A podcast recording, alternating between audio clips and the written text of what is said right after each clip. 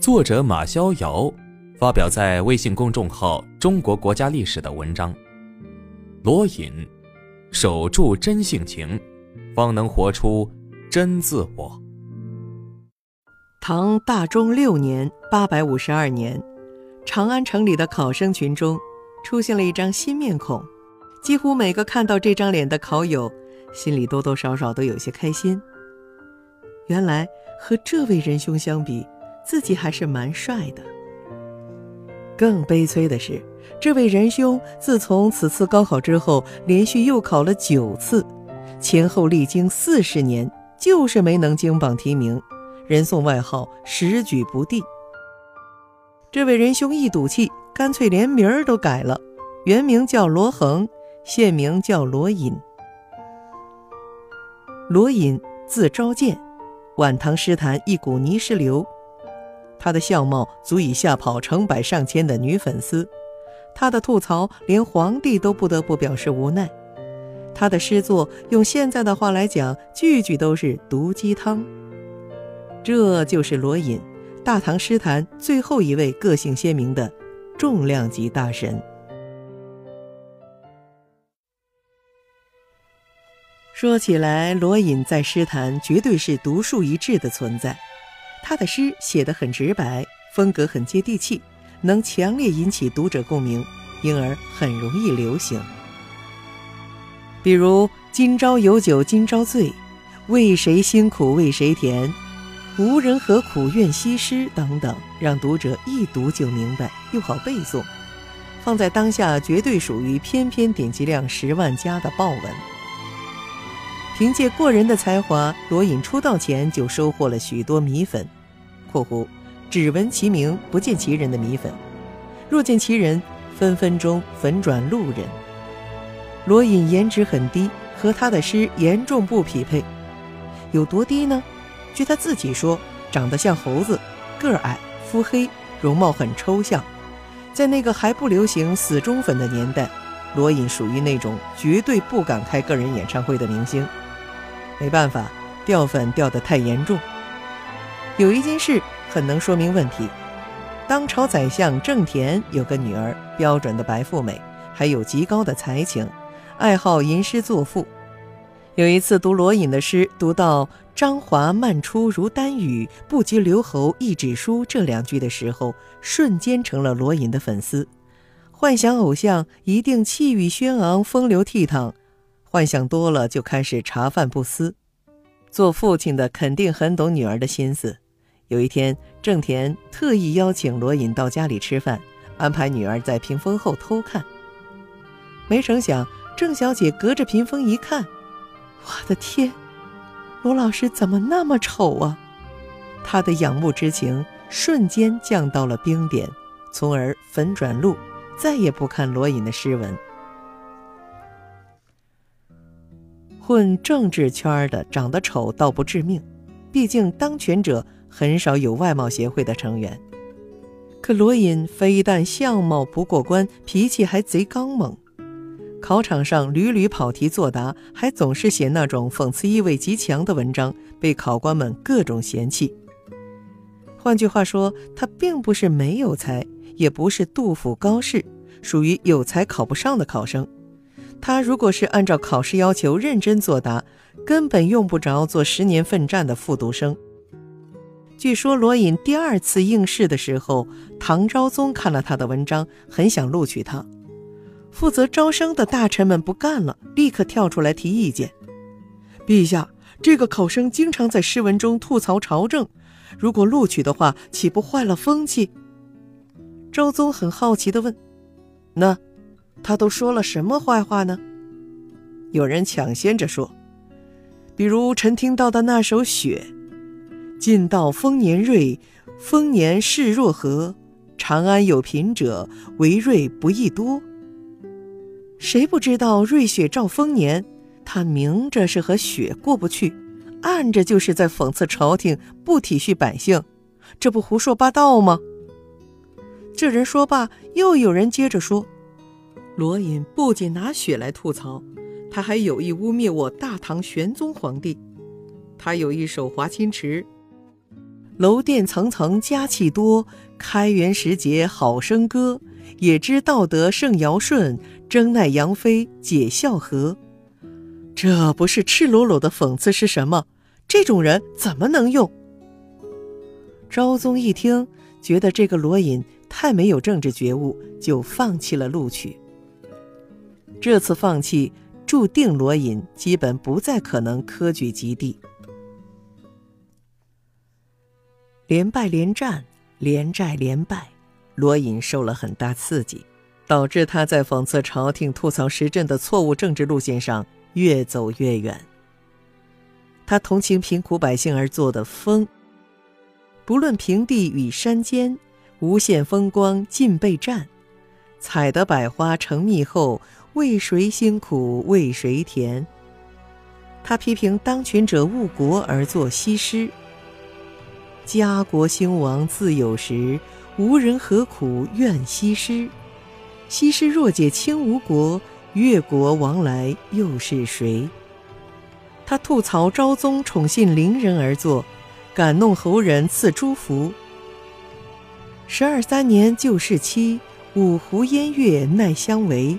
何如买取猢狲弄，一笑君王便卓妃？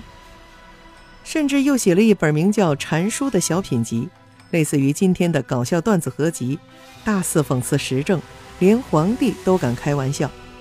这些作品持续不断地传到昭宗耳中，不由得让昭宗连连摇头：“这小子没治了。”在这个风雨飘摇、充斥谎言虚假的时代，罗隐不愿意做一个说谎的人，他不相信当权者。更不会为当权者歌功颂德，他乐此不疲地发表一首首直面黑暗的诗作，既是安慰情绪，也是坚守自我。五十五岁的时候，罗隐投奔镇海节度使钱镠，在钱镠幕下任长书记。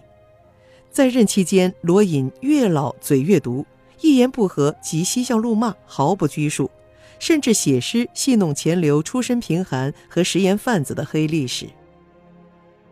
不过钱镠性格很好，心胸很宽阔，不怎么计较罗隐的臭脾气，还多次向朝廷上表为罗隐求官。朝廷碍于钱镠的面子，先后降旨晋升罗隐为节度判官、盐铁转运使、著作郎。另一边，罗隐也在尽力报答钱镠的知遇之恩。据说钱镠出任节度使的时候，让手下的秘书们起草谢恩奏章。这帮人在奏章中极力描述东南的富庶。罗隐反对，如今东南战火初息，朝廷必然急于搜刮赋税，与其露富，不如哭穷。钱镠很赞同，就让罗隐重新起草。罗隐是这样写的。东南战乱方息，百姓流离失所，东西数十里荒无人烟，真是天苍苍，野茫茫，风吹草低见牛羊。朝廷见东南如此贫困，索性做个顺水人情，免了浙江百姓的税赋。又有一次，钱镠率幕僚巡视新建成的杭州罗城时，得意洋洋地说：“十步一楼。”固若金汤了。罗隐却提出了不同意见：楼不若内相，祸起于萧墙。果然，军中武勇都指使徐婉、许再思趁钱镠外出巡视之机，在杭州作乱。如果不是罗隐及时提醒，钱镠的老窝差点就被人端了。由此可见，老毒蛇男干起正事儿来。丝毫不逊于那些所谓的忠臣良相。天佑元年（九百零四年），朱温弑杀唐昭宗，篡位之心已明。此时，钱镠已被朝廷封为吴越王。昭宗被弑的消息传到杭州，钱镠特意来找罗隐咨询，朱温。看来是要篡夺李家的江山了，我们该何去何从？跟着他吗？罗隐却表现得很激烈。奈何交臂弑贼，为钟鼓之羞乎？他急切地建议钱镠起兵讨伐朱温，给昭宗报仇。当然，钱镠肯定不会傻到拿鸡蛋撞石头，但他却对罗隐的异常反应很是好奇。罗老师，你咋那么大火气呢？朱温杀了昭宗，杀了那批朝中重臣，你不应该这么生气的呀。他们给过你什么？你过去不一直是批评朝政的毒舌吗？罗隐终知钱镠不会出兵，他只有写诗，只能写诗。屈指不堪言甲子，披风长记是庚申。甲子庚申，一是年份，一是日子，昭宗被弑的日子。朝廷虐我千百遍，我待朝廷如初恋。谁能想到，过去讽刺朝政最猛烈的人，最后反而表现得最忠诚、最激愤？那些所谓的当朝重臣，却大都投靠了朱温，见风使舵，忘恩负义。五年后，七十七岁的罗隐病逝。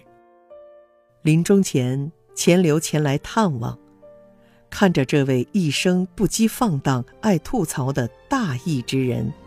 钱镠不禁泪眼婆娑，当场写了首诗，算作是为罗隐最后的评价。黄河信有成亲日，后世再难继此才。